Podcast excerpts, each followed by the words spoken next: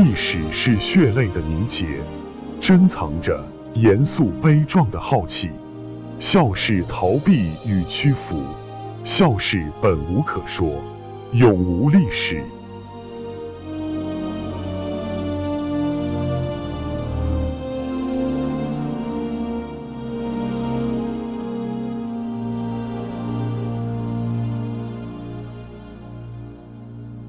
文运昌，这个国运昌，文运跟国运是呃紧密相连的啊。那么最后一次跟老舍见面是一九六六年八月二十三号，就是红卫兵啊火烧了文化局所藏的旧戏服，砸四旧。他们是一边打着，一边让这些人跪一圈，围着这个火堆跪一圈，在中间烧火，打到晚上了，然后让老舍是第二天早上再去报道，接着再检讨他的这个罪行，所谓的。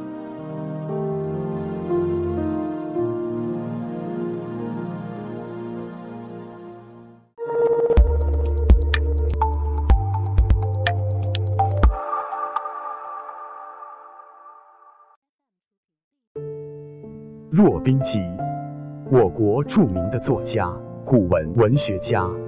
一九三八年加入共产党。我父亲在六几年回到北京之后，是担任北京市作家协会副主席。那老舍先生是北京市啊作协主席，所以他们在一起共事了很长时间。在呃反右啊，包括反胡风运动，他非常尊敬的好朋友、好领导。那相继被打成右派，被打成反革命，被关进监狱，所以他，呃，产生了很大的迷茫。他就说：“我就我就是一个，呃，文人啊，但是我有我的信仰。”他是一个非常纯粹、非常心胸坦白，呃，也比较淳朴的人，所以他不知道该怎么写啊，所以他开始转向这个古籍文的研究了。那么最后一次跟老舍见面是一九六六年八月二十三号，在全国文艺界非常有名的一场运动，就是红卫兵啊火烧了文化局所藏的旧戏服、旧的这些啊道具，是砸四旧，呃，在果子店，同时呢拉了二十多位文化局跟文联的领导、作家啊，那里头呢就包括。呃，萧军，包括老舍，包括我父亲，这场活动呢，也正式开启了文革的砸四旧，很快就蔓延到全国各地，到处砸庙宇、破四旧，把这个旧的书籍啊，所有旧的文化，包括庙宇这些，所有的都砸毁。在这个陈凯歌的呃《霸王别姬》中，也有也有描述那一场场景。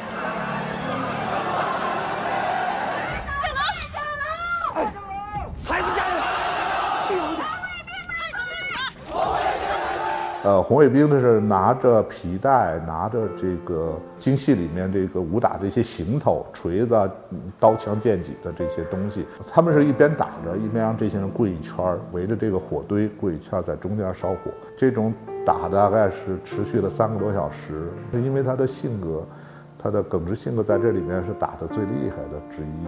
红卫兵问这个，呃，周扬执行的这个十七年。反革命文艺路线啊，你怎么看？他说这十七年的文艺路线是毛主席领导下的啊，文艺路线啊。他说周扬是什么？这个叛徒特务。他说周扬是好同志啊。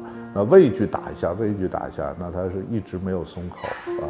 所以在这里头，他跟萧军两个人是打得最惨的。那茅盾先生呢，也被打了啊。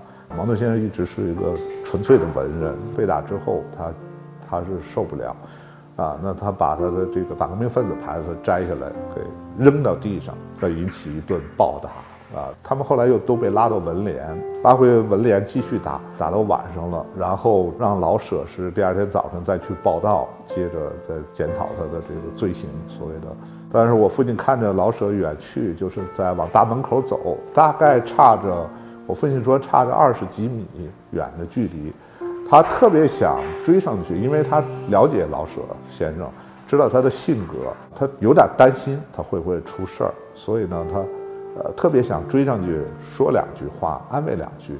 但是那个时候他已经被打了大概五六个小时，所以他实在走不动了。啊，虽然就是二十几米的距离，但是走不动了，就看着老舍先生很快就从大门口走出去消失了啊。后来第二天就听到了老舍先生失踪的消息，后来又发现了这个遗体，所以我父亲也一直后悔，跟我们说过几次，他说当时啊，如果咬牙再多走几步，可能赶上，可能说一句话，可能结果就不一样。老舍因头部被打破，提前送回，在市文联、市文化局院内又遭揪斗，受尽凌辱。八月二十四日午夜时分，老舍死于德胜门豁口外太平湖的后湖，成为文革劫难中第一位殉难的中国作家。人活在一辈子，可能就匆匆而过。但是最好能给社会留下一些什么，做一个对社会有贡献的人，这是啊我父亲从小对我们的孩子的要求。他也是言传身教的，从他早年做文学作品，呃，到后来晚年的时候让他研究古典的这个古今文，他都是为了不虚度年华，不虚度光阴。山林间不起雪漫。周围的尖峰像冰山一样，在黑色的天空底板边上划刻成锯齿形。过膝的雪层填满了沟谷，铺遮了岭巅，掩饰了战壕，换来了一幅幽静悦目的图画。东北作家这个这种流亡情节是很重的，因为呃自己的家乡被占领，不能回去。呃，这可能也跟东北人的性格有关。东北人是比较恋家的啊，比较思念故乡的。尤其是在那个时期啊，自己故乡被日寇铁蹄践踏着，甚至没有办法回去，啊，这种思念故乡的情节，也是当时这个东北作家群在文艺界兴起的一个重要原因。写幼年这部呢，它主要还是想让读者通过这部小说了解东北，了解那块黑土地，了解那一块的满汉鲜多民族文化生活的呃现象。《呼兰河传》呢，是从一个女孩的角度啊，女性的角度去描写，呃，相对来说呢，可能比较细腻一些啊。那我父亲这个呢，更多是从男孩的角度去。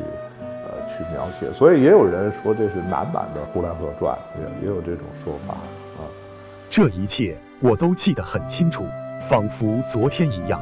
尤其是早晨爬起来所见到窗外送进来的发红的阳光，这是寒冷的北方那种日长夜短的初夏所有的特殊的色彩。屋子里都给这阳光染得发红明亮。对面向东开的窗户。有丁香树的花香飘进来，它的枝叶在阳光中仿佛还挂着缕缕的轻雾。